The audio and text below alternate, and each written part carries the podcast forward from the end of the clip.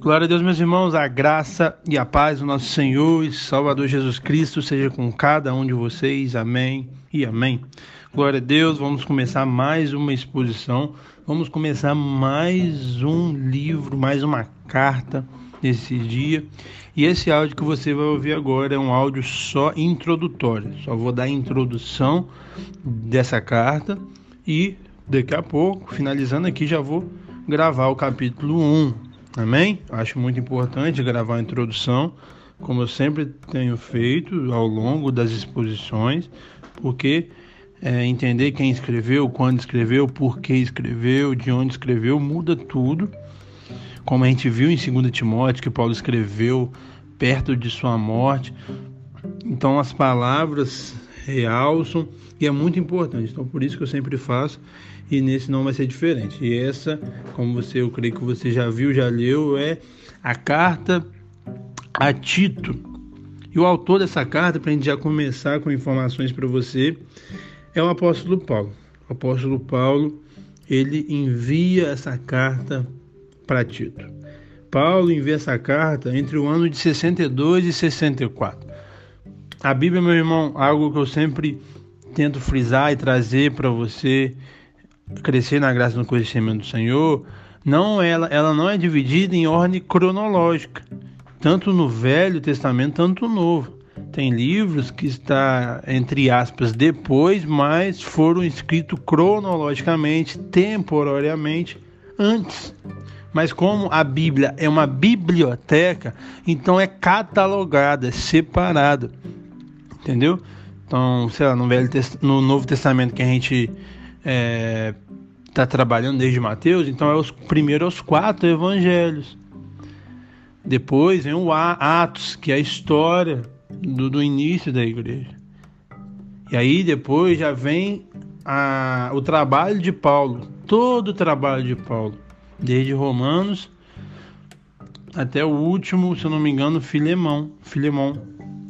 E aí depois vem uma carta que nós não sabemos o autor, que é Hebreus. Depois vem os escritos de vem os escritos, o escrito de Tiago. Depois vem duas cartas de Pedro, três cartas de João, uma de Judas e depois o Apocalipse. Entendeu? Então é uma compilação. Então, a carta a Tito foi escrita entre a primeira carta a Timóteo e a segunda.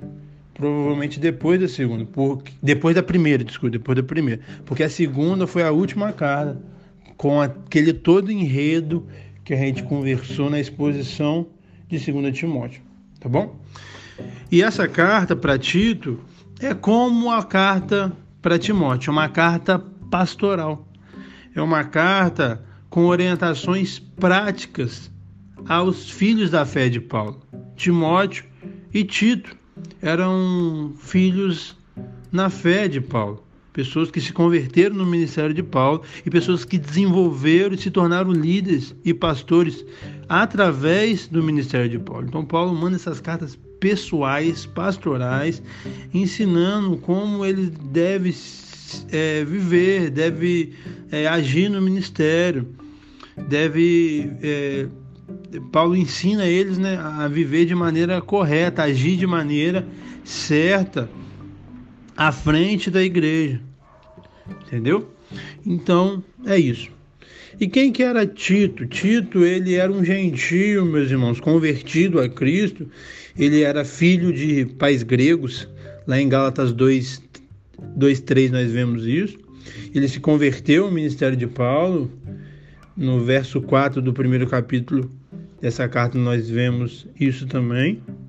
E aí ele, no caso, era pagão, ele saiu do paganismo e se converteu a Cristo. E aí se converteu, se tornou companheiro e também cooperador de Paulo, um homem digno de honra, segundo 2 Coríntios 8, verso 23 e 24. Ele também esteve com Paulo em Roma, na sua última prisão, em 2 Timóteo 4,10 nós vemos isso. E segundo a tradição da igreja, tudo que eu tinha falado antes era algo que está na Bíblia, mas segundo a tradição da igreja, ele se tornou um, o primeiro bispo de Creta, que é essa igreja que ele está hoje, que você vai ver. Ele permaneceu solteiro e ele morreu nessa ilha mesmo aos 94 anos de idade. Então, o que, que Paulo vai trabalhar aqui, meus irmãos? Em resumo, essa carta vai trabalhar a doutrina e o dever, a teologia e a vida prática. Vida prática na igreja, na família, no mundo. Isso é muito importante, meus irmãos. E isso é, é, é a vida cristã. Não é só sobre teologia, mas é sobre teologia e prática. Mas uma prática sem a teologia você não vai saber como praticar e provavelmente você vai fazer coisas erradas. Então é esse equilíbrio que nós temos que ter: estudar, se capacitar, buscar conhecimento, mas viver.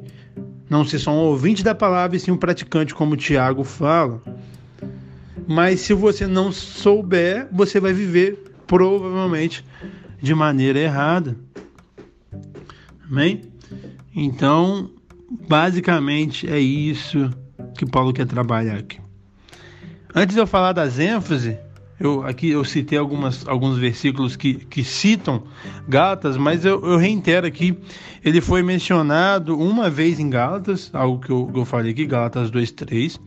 Ele foi mencionado nove vezes em 2 Coríntios. Ele foi mencionado uma vez em 2 Timóteo 4,10. E ele estava pastoreando uma igreja na ilha de Creta. Era uma igreja, ou melhor, era uma ilha.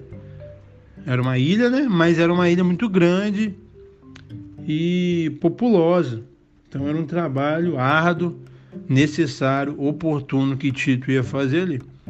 E eu destaco, meus irmãos, para vocês sete ênfases que o apóstolo Paulo vai dar ao decorrer desses capítulos dessa carta, que tem três capítulos, mas é muito rico e vai nos abençoar. Primeiro, a organização da igreja. Então, Paulo aqui vai trabalhar como a igreja deve se organizar.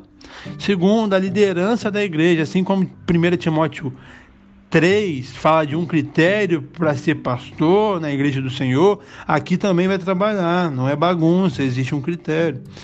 Outro ponto, Paulo vai combater os falsos mestres e as falsas doutrinas, como sempre em todas as cartas que ele faz. Ele vai enfatizar o ensino e a importância da sã doutrina, da Bíblia, da palavra de Deus. Ele vai falar também da prática, como eu falei, que é, é viver a ética cristã, como Cristo nos orientou. Outra coisa que ele vai falar, sexto ponto, é a prática de boas obras. Nós somos salvos pela fé, pela graça, isso não vem de nós, é dom de Deus, mas nós somos salvos para boas obras. Então é algo que eu sempre falo: você nunca foi salvo por causa das obras, só pela graça e pela fé. Mas você foi salvo para as boas obras, então um salvo tem obras. E a terceiro ponto aqui de ênfase é a submissão às autoridades. Então, meus irmãos, essa foi essa rápida introdução para você entender um pouco mais. E agora a gente já vai gravar o capítulo 1. E no nome de Jesus vai ser uma benção. Tchau, tchau. Até daqui a pouco.